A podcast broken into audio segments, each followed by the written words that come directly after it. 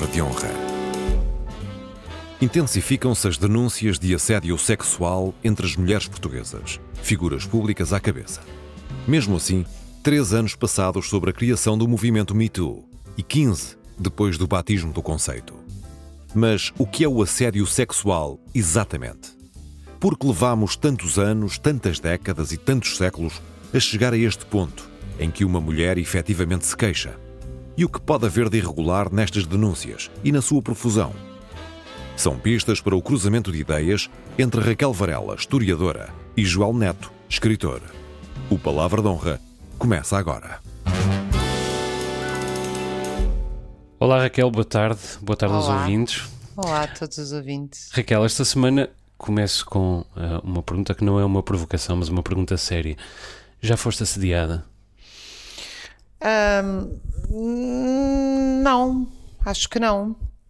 Ah, Saberias? Saberia Saberias? se fosse, não é? Não, eu, eu fiquei ah, na dúvida do que te dizer, porque o que eu te queria dizer exatamente é que depois do que eu tenho lido ahm, nas redes sociais por estes dias, eu diria que fui assediada constantemente ao longo da minha vida.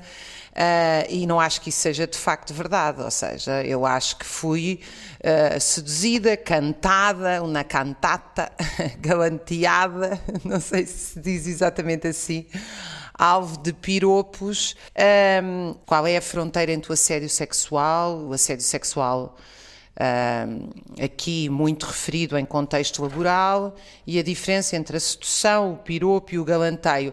Eu, eu devo dizer que acho que há, eh, e daí a minha calma inicial a responder isto, para mim há uma fronteira clara entre eh, assédio e sedução. Eu não acho que ela seja tão ténue quanto se quer fazer passar.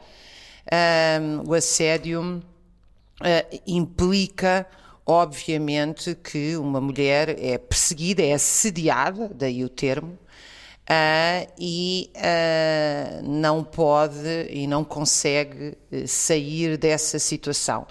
Casos como aquele que foi bastante no, eh, público, de uma jornalista para com o editor, parece-me que está completamente fora desse contexto. Pelo contrário, e é aqui que eu quero insistir, eu acho que são um obstáculo, este, este tipo de denúncias são um obstáculo a nós enfrentarmos o verdadeiro assédio sexual, porque esta é mulher queixa-se de ter ido a um restaurante, ter estado com um homem que, segundo ela, terá dito coisas desagradáveis, depois ela apanhou boleia com ele, apesar de ter o carro umas centenas de metros, e ele tentou dar-lhe um beijo, ela não quis e foi-se embora. Isto não é sério, isto, se a ter, a ter acontecido, é obviamente um caso de sedução falhada ou de outra coisa, de um galanteio que não correu bem, eh, seja o que for. Mas isso faz parte da vida, quer dizer, eu lamento, mas isto é a minha opinião indiscutível. A, a não ser que a gente transforme as relações todas em, hum, em plataformas de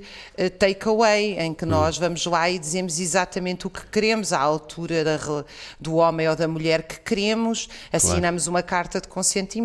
A sedução existe e também existe o erro na sedução. O que não pode haver é, naturalmente, isso seria completamente diferente, era aquele homem ter tentado beijar aquela mulher, ter tentado fazê-lo três ou quatro vezes, ter agarrado para não a deixar sa- sair, quer dizer, isto são contextos completamente distintos e que nós temos que saber como sociedade distingui-los.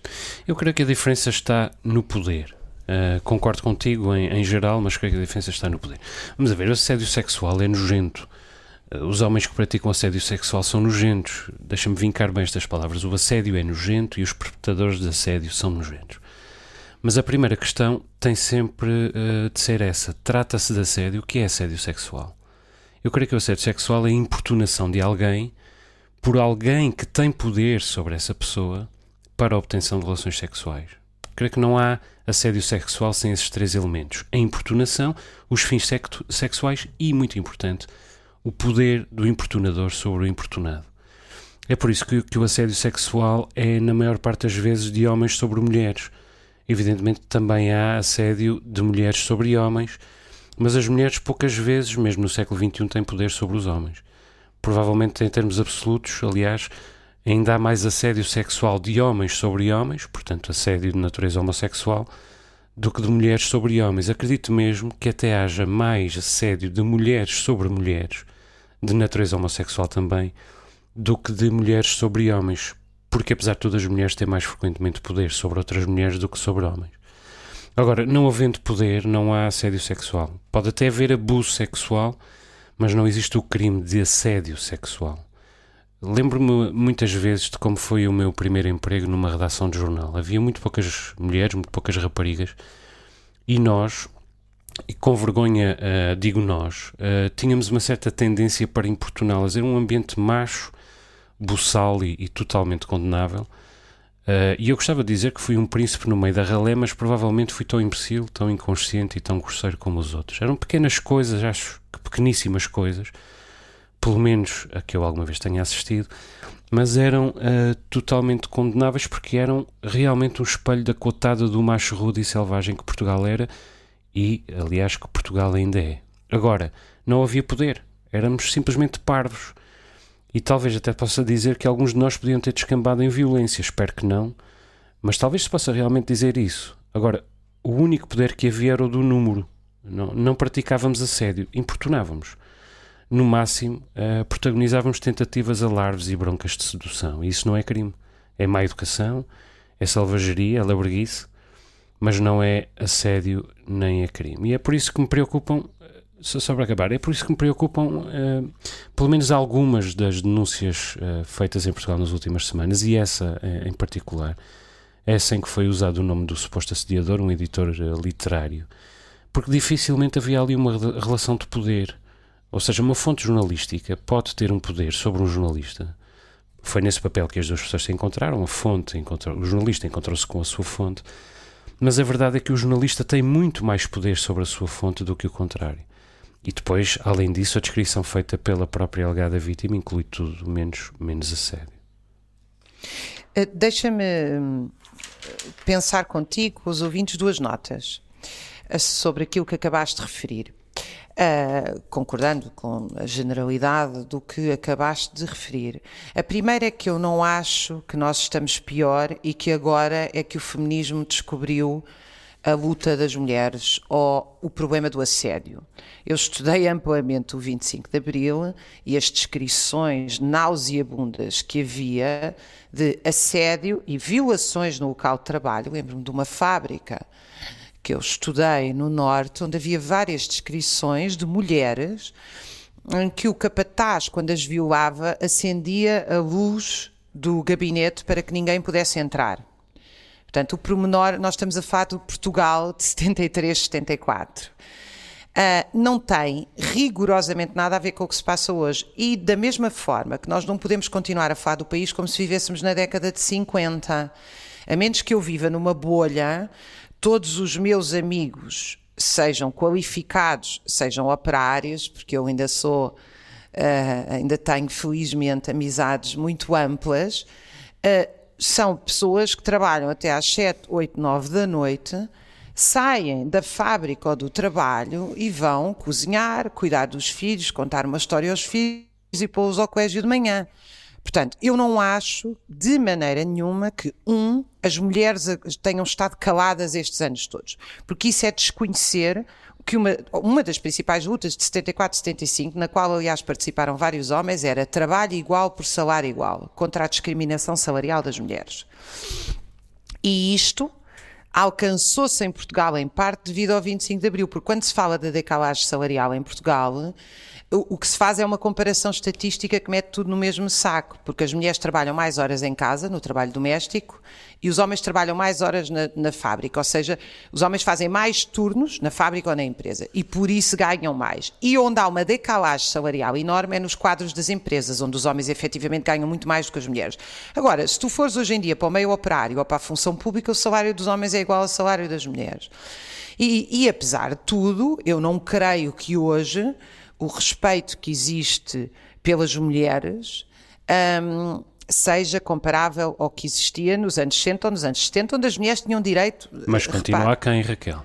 Não, continua a quem, mas vê, os maridos tinham o direito legal de abrir a correspondência das mulheres em 1974. Hum, claro, claro. Mas Durante é muitos anos, as, as, mulheres tinham amantes e, e, eram mortas pelo marido e servia de atenuante no crime. Então, a minha nota, a primeira nota é calma, há pouca coisa onde nós melhoramos, eu tenho sido bastante crítica, mas nisto melhoramos muito. Continua muito por fazer, continua. Eu acompanhei, quer dizer, acompanhei, assisti ao caso de uma alegada situação de assédio de uma colega para aí há 20 anos, que tinha um patrono, eh, era estagiária, estagiária e uma mulher de origens muito humildes, eh, dependia absolutamente daquele trabalho para viver, não podia ter outro, e eh, ela saía azul para ir para o trabalho.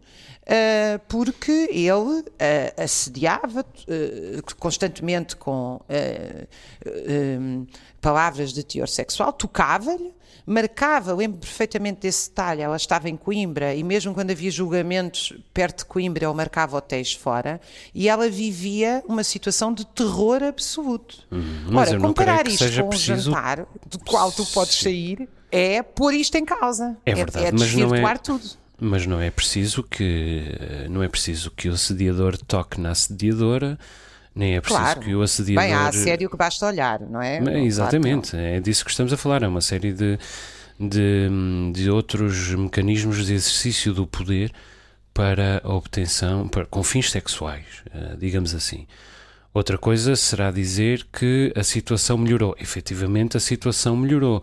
Mas repara, o número de denúncias a que nós vamos assistindo, o número e a, e a qualidade das denúncias a que vamos assistindo ainda provém de uh, mulheres com acesso uh, ao, uh, à, à, opinião pública, digamos assim, ou seja, mulheres que elas próprias têm algum poder. Isto é, é uma questão particularmente perniciosa, que é o assédio sexual é uma, é uma, coisa banal em Portugal e, e, no mundo. Acontece todos os dias e, e, é gravíssimo e tem de ser combatido. Estamos no século XXI e, e, o, século, e o assédio sexual vem do reino da barbárie, não da civilização. Mas ele não é uma questão de poder apenas do lado do agressor, ele também é embora mais perniciosamente, e aliás, infelizmente, é uma questão de poder da parte da denunciante que consegue amplificar as suas denúncias, porque uh, ele acontece também todos os dias nas fábricas e nos cafés portugueses.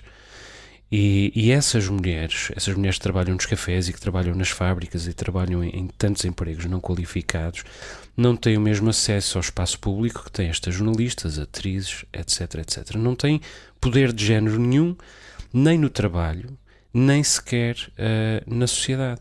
Em primeiro lugar, não conseguem fazer-se ouvir, e em segundo, mesmo que queiram muito fazer-se ouvir, se, os, se os, os, seus casos muitas vezes não são devidamente tratados e frequentemente rebentam-lhes na cara, ou a ela, ou a elas, ou uh, à, à, ou à causa em si. Eu penso que também é por isso que o, que o Me Too um, eh, demora quatro anos a chegar a Portugal, ou a chegar de um modo mais visível creio que porque as nossas mulheres estão ainda mais, baixo na escala, mais abaixo na escala social do que as de, de muitos outros países. A doença suprema aqui é, é a da desigualdade. Não sei se estás de acordo, Raquel. Eu acho que na questão da desigualdade há, uma, há aqui uma questão que tu assinalaste que para mim é muito importante. Uh, muitas vezes as denúncias que são hoje feitas uh, de assédio, que eu acho que não são assédio, colocam a questão da da ambição e não da desigualdade estrutural. Onde é que eu quero chegar? É completamente diferente uma mulher que tem que alimentar os filhos sozinha, está numa empresa ou numa fábrica e é alvo de assédio sexual, de uma outra que gostava de ter acesso a uma fonte jornalística, ou gostava de ter acesso a um lugar especial, ou gostava, sim senhora, de progredir na carreira para, para relações de poder dentro da empresa, e é alvo de assédio. Primeiro, só para esclarecer, para não haver aqui dúvidas, eu rejeito o assédio sexual em qualquer circunstância. O que eu estou a chamar a atenção é o seguinte nós não podemos colocar na mesma balança quem, quem está numa situação que pode sair e quem está numa situação que não pode sair. O que eu, o que eu estou a querer assinalar aqui, que tu falaste na tua intervenção, é que há determinado assédio, eh, há, determinada, há determinados contextos em que rapidamente a questão do assédio sexual e por isso é assédio, e por isso é assédio sexual, não, não, não é um simples não é uma simples boca de mau, de mau gosto, chamemos-lhe assim, porque a mulher fica encurralada. Sim, uma coisa é eu estar numa situação da qual eu não posso sair, outra coisa é eu estar numa situação em que eu vou ser prejudicada, é verdade, mas posso sair dela. Porque isso, isso para mim é uma barreira fundamental. Isto quer dizer que nós temos que estar muito atentos às relações de poder que se estabelecem dentro dos locais de trabalho.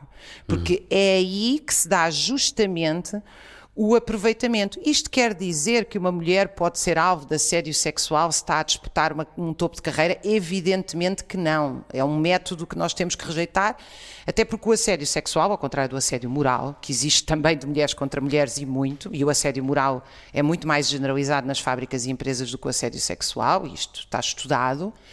O assédio sexual, na esmagadora maioria dos casos, efetivamente, é de homens contra mulheres. E é de homens contra mulheres porque mistura não só o poder laboral, mas o poder físico. E, portanto, há, uma, há, uma, há, uma, há uma potencial ameaça. Há uma potencial ameaça que, que, inclusive, usa a força. Agora, nós temos que distinguir a atitude de uma mulher que diz não, eu não aceito e eu faço queixa da atitude de uma mulher que fica calada, argumentando que é vítima durante anos e anos e anos, quando podia ter denunciado e o que é que tinha perdido se tivesse denunciado. Eu estou a pensar no caso das estrelas de Hollywood para ser bastante politicamente incorreta. Não tinham perdido o emprego nem a forma de alimentar os filhos. Portanto, eu acho estranhíssimo, estranhíssimo que uma mulher se passeie ao lado de um assediador, como fizeram com Harvey Weinstein, que aliás foi condenado, portanto podemos falar dele abertamente, eu penso que até já foi condenado. E, Durante anos eh, argumentam que foram assediadas e fotografaram-se, apesar de ganharem milhões de dólares, ao lado do assediador. Eu pessoalmente devo dizer que eu distingo completamente este tipo de situação de uma mulher que fica completamente encurralada e depende daquele emprego para ser alimentada. Sim, eu também distingo, Raquel, mas eu não sei se não existe assédio hum, em ambos os casos. Existe. Parece, acredito que sim. Acredito e aliás, sim quando, quando dizemos que hum, quando, quando dizes que não podemos pôr na mesma balança, infelizmente temos de pôr na mesma balança, o peso é que é diferente. Agora o crime, a tipificação do crime é a mesma, o crime é o mesmo. Tem, evidentemente, poderá ter atenuantes, tem gradações diferentes, etc, etc, mas o crime é o mesmo. Agora, face a estas dúvidas, nuances e, e gradações, a questão que se coloca é se se deve ou não divulgar o nome do acusado. E esta é uma questão eh, delicada. É uma grande notícia que as mulheres se mobilizem e se queixam. É uma grande notícia. É- Era fundamental derrubar o estigma e a vergonha. Sem isso, muitas mulheres não conseguiriam eh, queixar-se. E continua a ser duro, a ser duro queixar-se, tenho essa consciência. Mas ao menos a proliferação de denúncias cria uma espécie de rede de solidariedade. Já nenhuma mulher denuncia sozinha. Agora, deve ou não a mulher que se sente vítima denunciar publicamente o nome do denunciado? E é, é a suprema questão a colocar aqui. Devem ou não os nomes desses homens ser tornados públicos? Devem ou não os jornalistas divulgar os nomes desses homens? Deve ou não a justiça permitir que esses nomes sejam divulgados? É uma questão com que me debato desde o início. Por um lado, sinalizar um agressor pode ser fu- fundamental para impedir que ele torne a agredir a mesma ou outra mulher. Mas onde fica a presunção da inocência, um bem sagrado do Estado de Direito? E como pode verdadeiramente o homem acusado defender-se de uma acusação que, na verdade, suja o seu nome para sempre? E como pode ele reparar o dano que lhe foi causado pela denúncia no caso de de facto ser inocente? Francamente, não sei se pode. Enquanto eu me debatia com esta questão, curiosamente, um dos rostos desta campanha pela denúncia ainda me dificultou mais a, a decisão. Numa entrevista a um, a um podcast do Expresso, a atriz eh, Sara Barros, Barros Leitão dizia ter sido testemunha do assédio sofrido pela colega Sofia Arruda, que foi quem de algum modo explotou esta vaga de alerta. A certa altura, o jornalista pergunta-lhe: Mas deve-se usar o nome dos denunciados? E ela responde: Por um lado, até prefiro que não se use, porque assim ficam todos a tremer. Ora, era profundamente injusto que, no meio de uma montanha de culpados, um só inocente pudesse ser denunciado publicamente por um crime que se lhe col- colocaria, que se, perdão, que se lhe colaria a pele para sempre. Era injusto e era em si um crime, aliás. Acontece que não usar o nome dos denunciados também não é muito melhor, porque nesse caso todos os homens de um determinado contexto passam a estar sob suspeita. O que talvez não seja tão grave para a repu- a reputação de cada um deles em particular, mas é talvez ainda mais grave para o dito contexto. Pode ser uma empresa, uma categoria profissional, um grupo de amigos, etc, etc. Portanto, a única solução a contento seria as denúncias uh, uh, serem feitas uh, reservadamente à polícia, haver uma investigação rápida da polícia e depois haver um julgamento atempado do assediador e, e então sim, em caso de condenação, a divulgação, ocorrer a divulgação do nome do, do assediador, alertando a sociedade para os perigos que esse homem representa e também para a proliferação do crime que cometeu. Agora, como fica uma proposta de solução em Portugal, seja qual for a proposta, e aliás, seja qual for o problema, assédio ou não, quando essa proposta depende da eficácia e da celeridade da justiça, fica mal. A verdade é que no fim temos ido dar demasiadas vezes este problema, a eficácia e a celeridade da justiça. Porque sem eficácia e celeridade da justiça não há Estado de Direito, não há democracia. E a nossa democracia continua frágil e, e continua uh, em risco. Sim, mas o argumento que a justiça não funciona não legitima que passamos a fazer uh, justiça pelas próprias mãos. Que isso não, é um isso é argumento é medieval, não é? Ah, sim, até porque... Sim, claro, claro. O princípio da presunção da inocência não diz que um homem acusado publicamente é, pode ser inocente ou pode ser culpado. Não é isso não, que diz. Diz que, diz ele, é inocente. ele é inocente. Exatamente. E diz que quem tem o ónus de provar que está a dizer a verdade é quem denuncia. Exatamente. E, portanto, evidentemente que isto não pode ser alterado, porque isto é um princípio humanista, que inclusive diz que é, é preferível ter um criminoso ilibado do que um inocente culpado. E, portanto, é um princípio básico iluminista que rejeita esta ideia da culpa permanente que dominou toda a Idade Média. Agora, evidentemente que nós temos um problema grave. O problema grave é que, é que este tipo de situação, que é, que é muito comum e no caso do assédio moral está generalizada nos locais de trabalho, generalizada nos locais de trabalho, é, uh, os tribunais não conseguem dar resposta a isto. E, portanto, eu, a minha, eu jamais aceito assassinatos de caráter, campanhas de difamação, etc. Agora, penso que a sociedade, e portanto, isto que está a acontecer para mim é uma coisa, uh, é uma forma de assédio, eu devo dizer. Uh, uhum. É disso que se trata. Vir para a praça pública, dar nomes, sem haver julgamentos, sem haver direito à defesa, e assassinando o caráter das pessoas é uma forma de assédio, é uma forma de dizer, já que a justiça não funciona, eu vou queimar a reputação desta pessoa publicamente. E, portanto, eu não aceito isso, como não aceito nenhuma forma de assédio.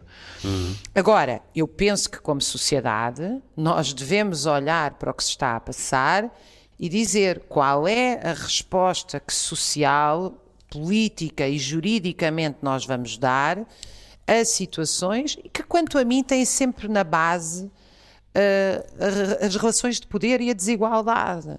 Porque enquanto nós tivermos, eu, por exemplo, fico relativamente incomodada quando vejo mulheres defenderem que uh, um dos objetivos essenciais da igualdade é as mulheres chegarem ao topo das empresas.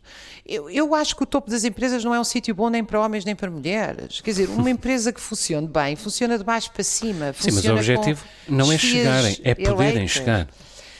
Sim, mas repara, o problema é o seguinte: nós temos N estudos de, no, no, mercado de trabalho português de 10 ou 12 categorias, agora já nem sei, em que o assédio moral está generalizado e frequentemente até são as mulheres que estão na gestão de recursos humanos a praticá-lo e praticam-no sobre mulheres e sobre homens. Porquê? Porque o problema não é estar lá a mulher ou o homem. O problema é o lugar de poder em que a forma de gestão pelo assédio, tu, eu vou-te pôr num turno pior, eu vou-te pôr num horário pior, eu vou-te pôr num lugar de trabalho pior, eu não te vou dar horas extra claro, e tu não consegues claro. viver. Tudo isto é ensinado Exato. em alguns manuais de gestão de recursos humanos, repara, Joel. Não, é uhum. é, que é, não é que há alguém que foi lá parado com mau coração. Estamos de acordo. Eu gostava de dizer só mais uma coisa, Raquel, estamos mesmo em cima do fim do nosso tempo. Os jornalistas portaram-se mal neste caso, mais uma vez, e não devem deixar de fazer o exame de consciência, porque os jornalistas não são juízes. E, e, se tivessem de esperar trânsitos em julgado, evidentemente nunca davam notícias, precisamente pela lentidão e inadequação do nosso sistema de justiça. Mas os jornalistas são formados e são pagos para fazer uma filtragem da informação, da informação a amplificar. É exatamente esse o papel deles: pesar as coisas, fazer uma avaliação delas, apresentá-las ao público nas suas devidas proporções. E era evidente, no caso concreto da jornalista que denunciou o editor literário, que a denúncia feita não correspondia a assédio sexual. E acho que, um, configura um crime aquilo que, que aconteceu. Subscrevo inteiramente, é um crime de difamação e acho mais uma nota. Acho que o jornalismo deve aproveitar para refletir mais uma vez sobre esta, um, esta nova, os novos cliques e bytes do jornalismo em que está a haver uma pressão sobre os jornalistas para darem notícias que têm eco nas redes sociais. Eu acho que isto é ir atrás do problema e não fazer parte da solução. Sem dúvida. Recordo aos nossos ouvintes que têm à sua disposição um e-mail. Uh, ficamos gratos pelos vossos e-mails. Palavra de honra, rtp.pt. Raquel, até para a semana. Um beijinho. Um beijinho muito grande. Um abraço aos nossos ouvintes. Raquel Varela e Joel Neto voltam a encontrar-se na próxima semana.